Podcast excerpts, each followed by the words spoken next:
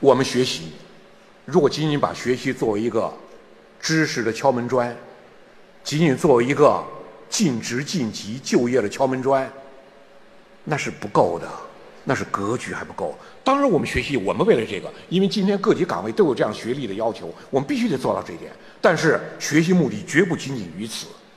我碰见过这样一个很好的我的一个战友，他在我们战略教研部研究卓有成效，后来调机关了。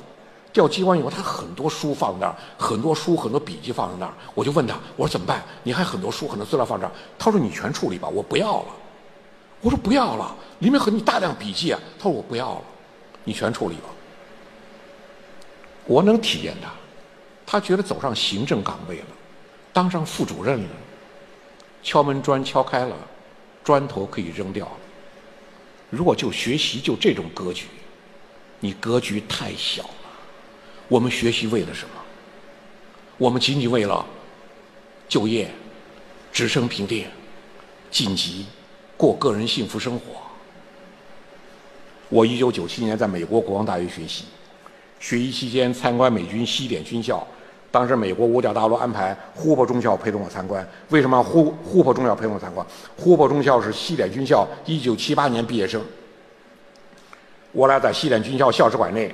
看见了上甘岭五九七点九高地和五三七点七高地两个高地的模型摆在西点军校纪念馆内。胡伯中校就跟我讲这句话：“我们当年上学学过这个战例，我就知道你们两个高地两个连守卫，我们七个营轮番进攻攻不下来。”他：“我不知道为什么。”我们问了教官，教官参加我们小组讨论，讨论到最后教官走了，我们到了我没有明白为什么我七个营夺占不了中国人两个连的阵地。我什么叫格局？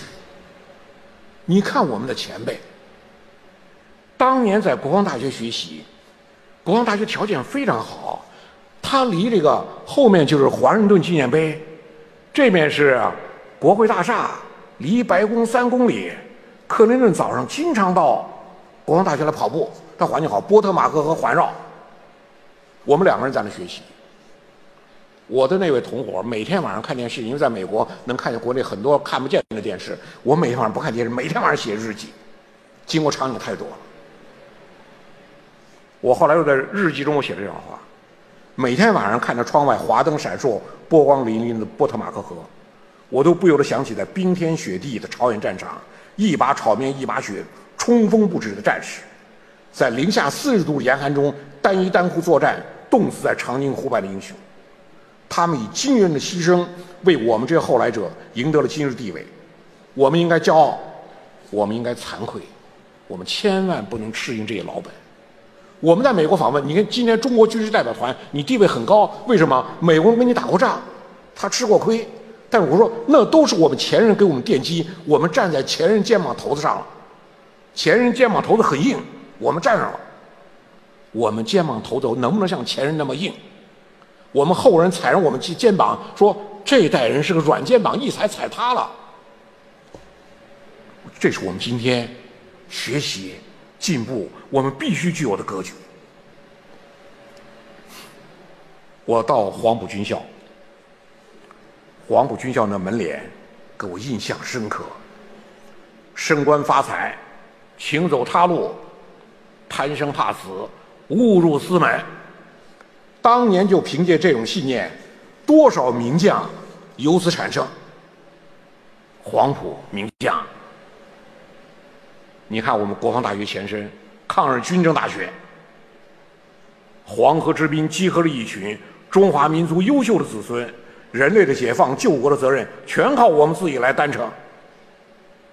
这就是我们今天拥有的格局。有这样的格局，才能淡泊名利。